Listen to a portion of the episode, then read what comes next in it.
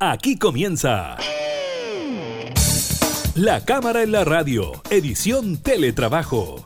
Una revisión de la agenda legislativa de las diputadas y diputados, con la conducción de la periodista Gabriela Núñez. Información, música y actualidad en La Cámara en la Radio, edición Teletrabajo, por Radio Cámara de Diputadas y Diputados de Chile.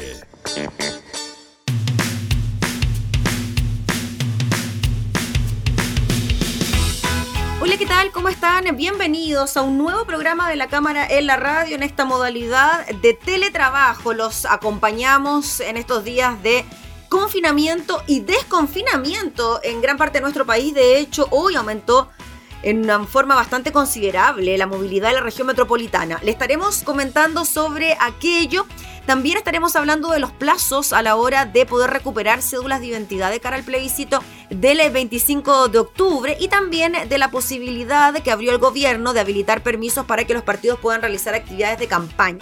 De eso también estaremos hablando y conversaremos con el diputado Jaime Naranjo, integrante de la Comisión de Economía del Partido Socialista, sobre este plan de subsidio al empleo impulsado durante el fin de semana por el presidente Sebastián eh, Piñera que beneficiaría a mujeres, a personas discapacitadas también. Y le aprovechamos de preguntar al diputado Naranjo sobre la tramitación de la ley del presupuesto del próximo año. Iniciamos entonces la cámara y la radio en teletrabajo.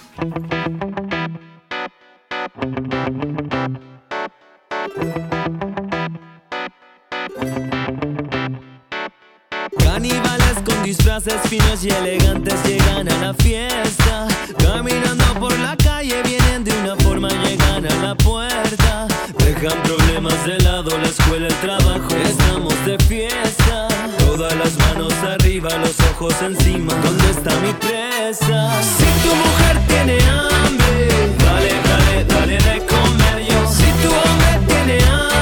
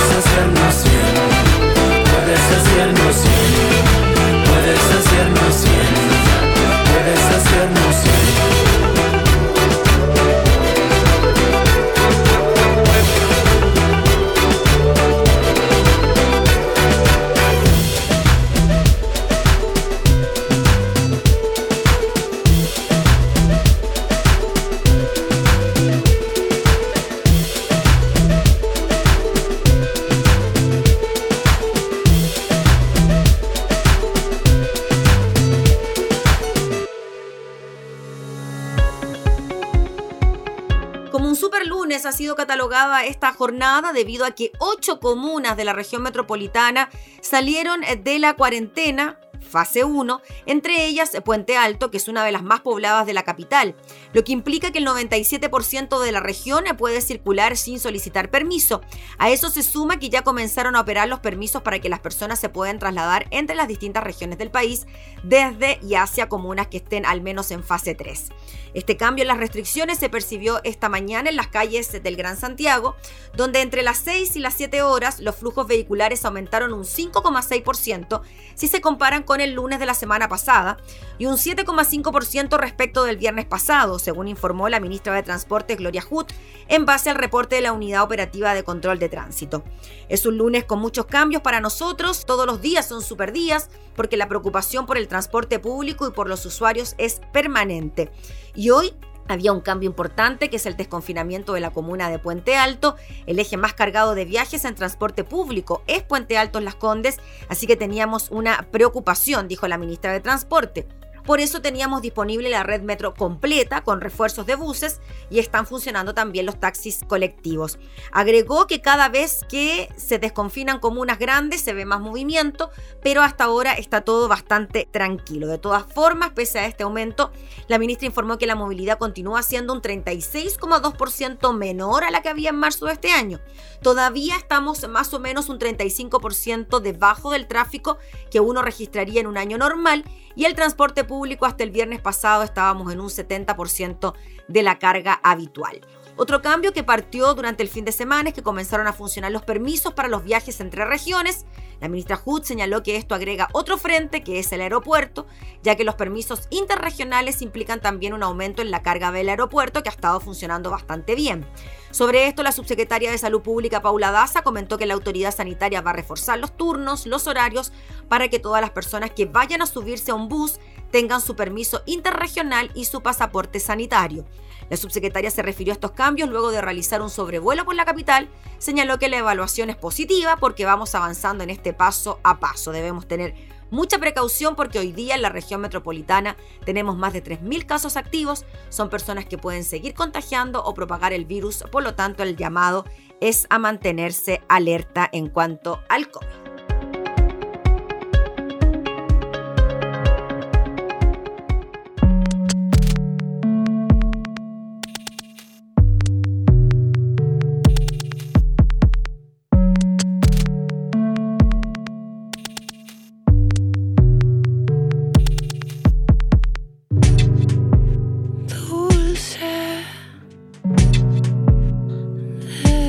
I'm a man.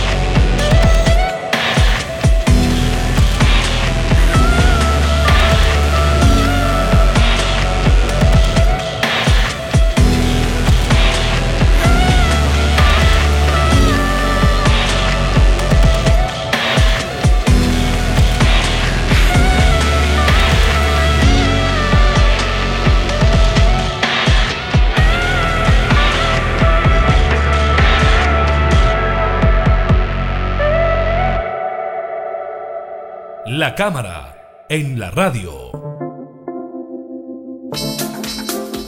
Durante este fin de semana, el gobierno del presidente Sebastián Piñera impulsó un plan de subsidio al empleo que busca recuperar al menos un millón de trabajos. La iniciativa tendrá un costo de 2 mil millones de dólares. Además, el gobierno anunció la extensión del ingreso familiar de emergencia por dos meses. Todo esto cuando ya estamos a puertas del inicio de la tramitación de la ley de presupuesto. Conversamos de esto con el diputado Jaime Naranjo. ¿Cómo está, diputado? Muchas gracias por recibirnos. Muy buenos días, Gabriela. Un gusto saludarla a usted y, y, aquí compartiremos opiniones y consultas que usted me haga. Sí, pues. Diputado, bueno, partamos por lo primero que decíamos, este anuncio por parte del gobierno del presidente Piñera. ¿Usted esperaba que de alguna manera el presidente anunciara algún tipo de proyecto de mecánica para ir en ayuda de los empleos? Sí, porque hace bastante tiempo venían diciendo que iban a presentar una iniciativa para apoyar con un subsidio la contratación de mano de obra, de tal manera que era algo que era esperado y que los empresarios principalmente estaban presionando fuertemente al gobierno para que lo hiciera. Así que en ese sentido no me pilla de sorpresa porque era algo que ya se venía comentando y señalando. Mm. Y en cuanto a la forma o a la fórmula que se va a utilizar para esta recuperación del empleo, el tema del subsidio al empleo que tendría este objetivo de recuperar un millón de empleos, ¿usted lo ve factible? Mire, yo creo que en los términos que está planteado de ir enfocado principalmente a jóvenes, mujeres y gente discapacitada, eh, creo que va en la línea correcta. Ahora mi inquietud, y se lo digo con mucha franqueza, mm. este subsidio va orientado principalmente a empresas que tienen menos de 200 trabajadores de tal manera que lo que yo temo es que nos pase algo parecido con el FOGAPE crédito, que al final se concentró en las grandes empresas y no en las pymes y las pequeñas empresas. Entonces puede ocurrir, usted sabe que una cosa es lo que se dice y después aparece la letra chica, que son los requisitos que se exigen y se piden para poder acceder al beneficio. Entonces, en ese aspecto yo temo que al final Espero que no ocurra lo que ha pasado con el crédito COVID-19, donde le estamos pidiendo al gobierno que haga un nuevo sistema de crédito para las pymes y las micropymes. Y aquí puede pasar algo parecido, donde son tantos los requisitos que hacen prácticamente imposible que las pymes, las micropymes que contratan 5 o 10 personas, al final no sean las grandes beneficiadas y que son gente que contrata muchas personas. Así que en ese aspecto eh, eh, habrá que estar muy atento de que efectivamente el, subsidio apunte a los pequeñitos, a los más pequeños que son los que más necesitan esta ayuda económica y que después no ocurra que las empresas medianas más grandes fueron las que finalmente, como ocurrió con el COVID-19, el crédito COVID-19, las que fueron las beneficiadas. Ahora, diputado Naranjo, la norma o este anuncio por parte del gobierno, se habla de este subsidio de contratación donde se entregará un beneficio del 50% de la remuneración mensual bruta del nuevo empleado con un tope de 250 mil. O sea, lo que entregaría el gobierno serían 250 mil y el empleador los otros 250 mil o 250 mil sería el tope el techo en cuanto al, monto del, sueldo? El tope máximo, por lo que yo he leído, son alrededor de 960 mil pesos, tiene que ser el salario bruto de la persona, no puede ser mayor. Y de ese salario bruto estaría dispuesto el gobierno a poner como tope máximo 250 mil. Ahora, voy a hacer una, una jugada. Si usted contrata a una persona por el salario mínimo, mire lo que le voy a decir, que está en 320, le van a poner 250 y a usted le va a costar 120. Entonces, yo temo, y se lo digo con mucha franqueza, de que al final a la gente la van a contratar por salarios muy bajos para pagar lo menos posible de parte del empleador y que el subsidio sea la parte relevante del ingreso de ese trabajador. Entonces, creo que ahí va a haber que estar muy atento, insisto, porque nos puede salir el tiro por la culata de que este subsidio, lo que en el fondo, si bien es cierto, es necesario para incentivar el empleo, puede terminar bajando los ingresos de los trabajadores, ya que así al empleador le cuesta más barato contratar mano de obra. Y como usted decía, diputado Naranjo, em, este beneficio en estricto rigor debería llegar a pequeñas y medianas empresas de hasta 200 trabajadores, ¿no? No más que eso, pero las que tienen el tope de 200 trabajadores, no sé si ahí estamos hablando de una pequeña y mediana empresa. Las empresas que tienen más de 200 trabajadores van a ver afectadas sus utilidades si se acogen a este beneficio. En cambio, las que tienen menos de 200 trabajadores no le afectan las utilidades. Ahora, claramente, si hablamos de 200 trabajadores, es una empresa mediana y bastante grande hoy día. ¿ah? Eh, a mí me preocupa todas aquellas empresas que contratan menos de 10 trabajadores. Y yo espero que este ingreso eh, eh, o este subsidio al ingreso de los trabajadores esté principalmente orientada a ellas, que son las que tienen el efecto multiplicador del empleo más grande. De tal forma de que si bien es cierto, es atinada la medida, pero va a haber que estar atento a cómo se focaliza, cómo se orienta y cuáles son los requisitos que se le ponen a, a las empresas. Porque vuelvo a reiterarle, no quiero que se vuelva a repetir lo que pasó con el crédito COVID-19, que al final le pusieron tantas dificultades a los chicos que al final no accedieron a este beneficio y solamente lo hicieron los más grandes. Entonces, hay que estar atentos. Diputado Naranjo, el presupuesto se comienza a discutir ya a fines de este mes, estamos en la semana, no me imagino yo, donde deben haber conversaciones, negociaciones, etcétera. ¿Cómo lo ve usted en relación a lo que se tendría que plantear en un presupuesto en un momento tan complejo para el país? Mire, yo creo que el presupuesto tiene que estar focalizado a las actividades que van a ser urgentes implementar. Por decir un ejemplo, tiene que ser un presupuesto focalizado en materia sanitaria por la, por la cantidad de recursos que está requiriendo el Ministerio de Salud. Por, por consiguiente, uno espera que un, ingreso importante lo tenga ese ministerio. Por otro lado, el Ministerio de Educación, por las normas sanitarias que se, van a tener que llevar a cabo con los estudiantes, claramente tiene que estar focalizado también en medida hacia esa dirección. Y después tiene que estar orientado a, un efecto multiplicador del Estado en la generación de empleo. Estoy pensando en el Ministerio de Obras Públicas, en el Ministerio de la Vivienda. Ahora, yo creo que eh, las ayudas sociales y los beneficios sociales van a ser necesario mantenerlos. De tal manera que yo me imagino que a través del Departamento, del Ministerio de Desarrollo Social, eh, van a haber recursos suficientes porque a lo mejor va a ser necesario que el ingreso familiar de emergencia haya que reproducir los próximos años dependiendo de las circunstancias. Entonces, yo creo que tiene que ser un, presupuesto focalizado en el área de salud, en el área educacional, en el área de lo que es la inversión y el efecto multiplicador del empleo por parte de inversiones que hace el Estado y también eh, tomar los resguardos. Diputado Jaime Naranjo, finalmente, y en relación a, a lo que se va a discutir de ahora en adelante por el tema del presupuesto, ¿usted cree que el gobierno va a dar margen para que de alguna manera los parlamentarios puedan incidir en este presupuesto, considerando, por ejemplo, lo que usted me dice, que el ingreso familiar de emergencia quizás se va a tener que extender para el próximo año, quizás esto va a estar va a estar contemplado en la ley de presupuesto. Mire, lamentablemente hay que decirlo, hemos tenido un ministro de Hacienda que partió muy dialogante, pero con el transcurrir del tiempo se fue poniendo muy sordo y con muy pocas facilidades de diálogo, de escuchar. De tal manera que uno espera que este presupuesto que se implementa, pensando en el bien superior del país, debiera ser un presupuesto bastante dialogado y conversado, de tal manera que los parlamentarios podamos plantear nuestras inquietudes y posibles iniciativas en beneficio del país y de las personas. De tal manera que yo espero más flexibilidad por parte del ministro de Hacienda y más diálogo para discutir este presupuesto el próximo año, que no va a ser cualquier presupuesto, va a ser un presupuesto que va a estar marcado por una crisis, por una post-crisis, que requiere del auxilio y del apoyo y de la colaboración de todos. Muy bien, pues diputado Naranjo, le agradecemos enormemente por el contacto, que esté muy bien, que tenga un buen día y una buena semana. Igual para usted, un gusto saludarla, que le vaya muy bien. Gracias. Adiós. El diputado Jaime Naranjo hablando entonces eh, sobre este plan de subsidio al empleo impulsado por el presidente Piñera y también del presupuesto de la nación que se comienza a discutir ya en los próximos días en el Congreso.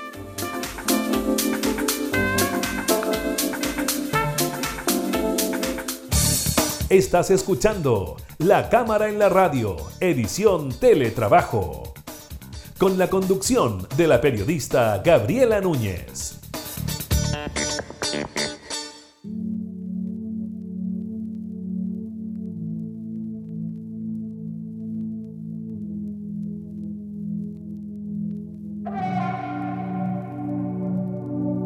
Tuve que vencer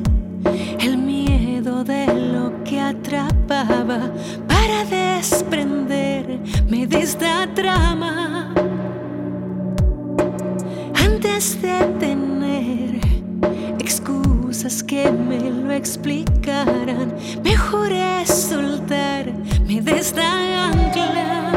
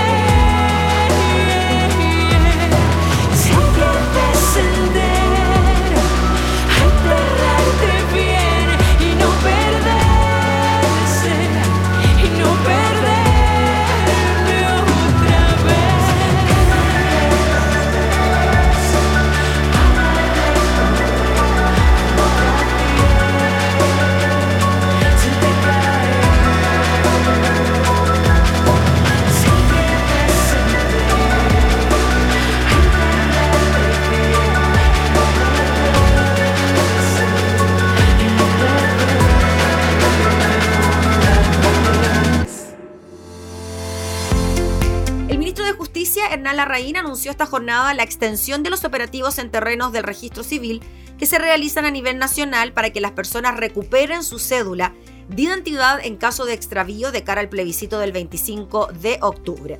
El plan se realizará hasta el viernes 16 de octubre, fecha que es el plazo límite para hacer el trámite de solicitar la reimpresión del carnet y alcanzar a retirarla para votar en la consulta. Son 18 los civil móvil que estarán a disposición de la ciudadanía para este trámite, pero además la reina anunció la apertura de las principales oficinas del registro civil de todas las capitales regionales del país durante los días sábados de octubre. También se dispuso para el caso de la región metropolitana del gimnasio del Liceo Industrial A20 ubicado en Santo Domingo 1811 de la comuna de Santiago para atender solicitudes de reimpresión de cédulas con previa reserva de hora en página web. Hemos dispuesto un conjunto de medidas extraordinarias para facilitar la realización del plebiscito del 25 de octubre y fomentar que pueda votar la mayor cantidad de gente, dijo el ministro Hernán Larraín. Agregó que en particular estamos preocupados de que todos cuenten con su cédula de identidad, que es requerida obligatoriamente para ejercer el derecho a sufragio, y para ellos estamos ampliando los canales de atención de forma de poder llegar a la mayor cantidad de personas posibles. Por su parte, el subsecretario de Justicia, Sebastián Valenzuela, según consigna el diario La Tercera, recordó que es importante que la ciudadanía sepa que se puede ir a votar con una cédula de identidad vencida hasta por 12 meses en virtud del artículo 68 de la ley electoral que establece una medida especial de vigencia del carnet cuando se celebren elecciones. Por ello, quienes se encuentren en esta situación y quieran votar en el plebiscito, no es necesario que previamente acudan al registro civil a realizar este trámite. El llamado es acudir a los operativos. Lo hacemos a quienes hayan perdido su cédula por extravío o por hurto. Algunas indicaciones entonces emanadas del Ministerio de Justicia para obtener su cédula de identidad antes del 25 de octubre. La fecha límite entonces es el 16 de octubre.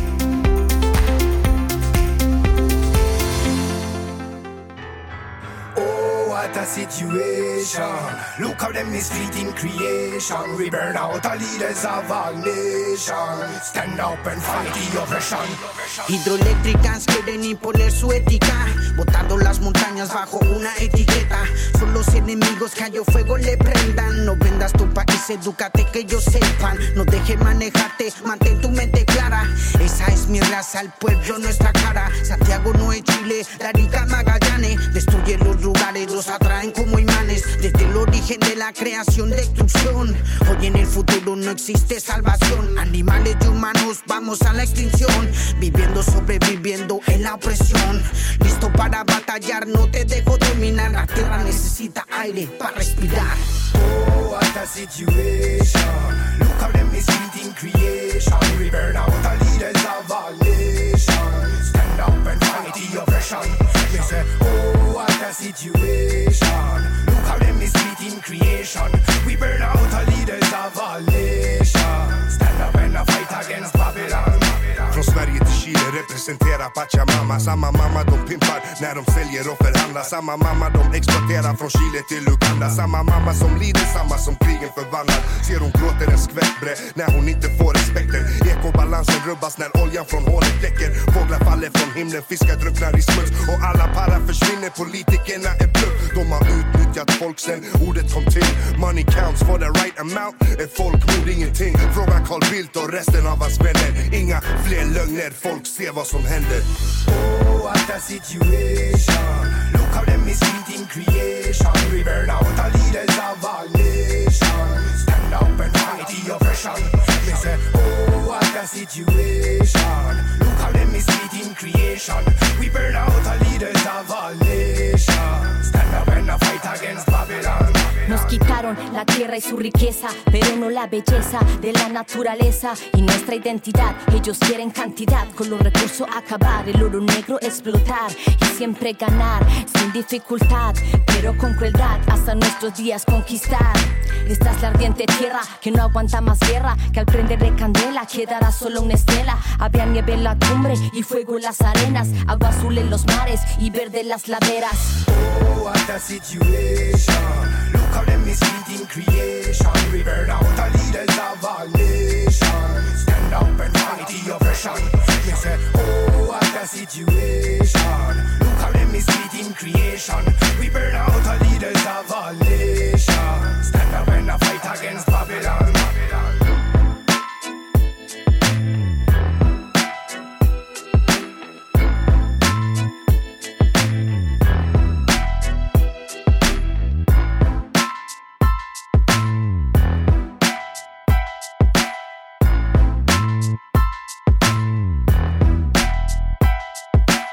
La cámara, en la radio.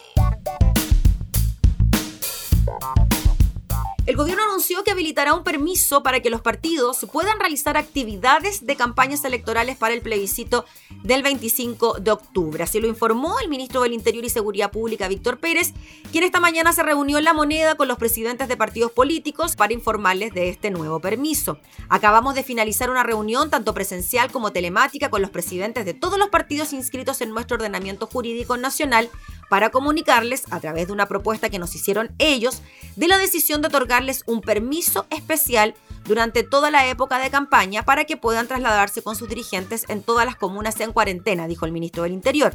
Creo, dijo, que es un instrumento adecuado para lograr ese objetivo que el gobierno ha tenido desde el primer momento para que este plebiscito verdaderamente se haga de la mejor manera posible a pesar de las dificultades y restricciones que nos impone la pandemia. El ministro Pérez dijo que hemos tenido muy buena recepción de la mayoría de los presidentes de los partidos El día de hoy se les va a hacer llegar una comunicación para que ellos nos respondan y nos entreguen toda la información y mañana o pasado mañana exista este permiso para que puedan recorrer el país sin ninguna dificultad. El permiso podrá ser solicitado a las directivas de los partidos, al encargado territorial y al administrador electoral. Según explicó la subsecretaria de Prevención del Delito, Catherine Martorell, se incorporarán las organizaciones sociales que se encuentran acreditadas y durará hasta el próximo 22 de octubre. El eh, ministro del Interior fue consultado sobre si sería necesario que Chile Vamos llegue a un acuerdo en el marco de las primarias de las elecciones municipales. Sobre eso dijo que los partidos tienen esta tarea. Dos partidos, UDI y RN, hicieron consejos generales este fin de semana. Hoy día tienen una reunión a las 11.30 y eso es una tarea de los partidos políticos.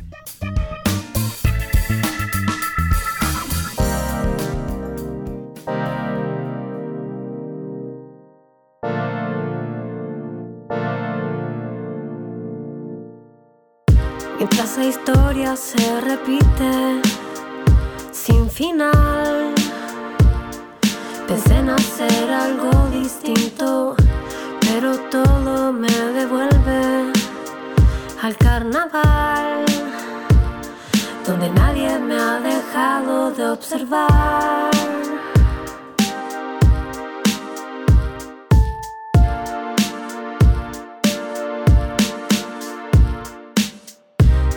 Contar de 10 a 0 y respirar.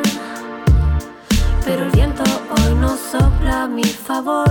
Intento dar un paso al lado sin mirar. Tropiezo y comienzo a sangrar. Carnaval, carnaval.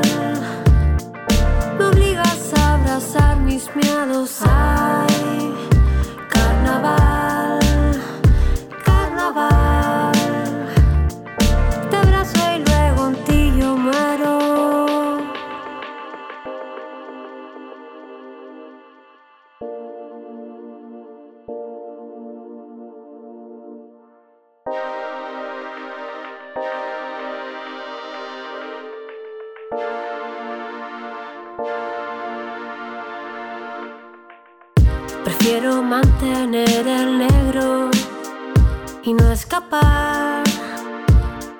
del blanco que encandila mi mirar cada vez que veo profundo.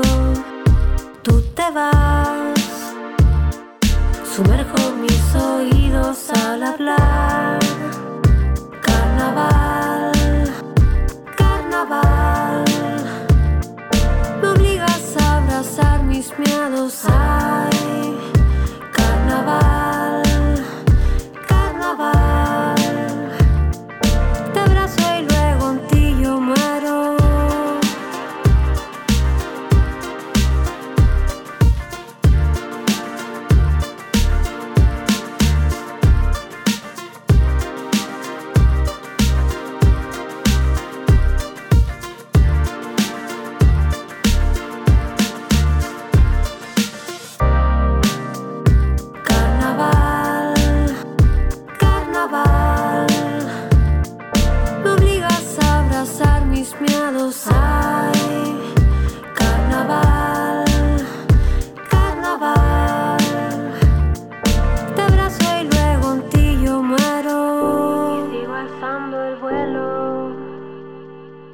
Sin pensar que pronto el viaje se va a terminar.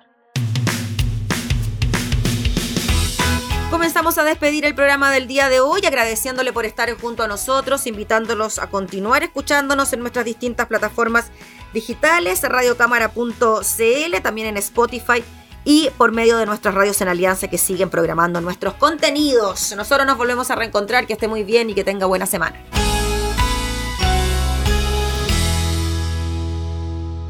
Hemos presentado La Cámara en la Radio, edición Teletrabajo. Una revisión de la agenda legislativa de las diputadas y diputados, con la conducción de la periodista Gabriela Núñez. Información, música y actualidad en La Cámara en la Radio, edición Teletrabajo. En Radio Cámara de Diputadas y Diputados de Chile. Hoy más que nunca, acercando las leyes. Thank you.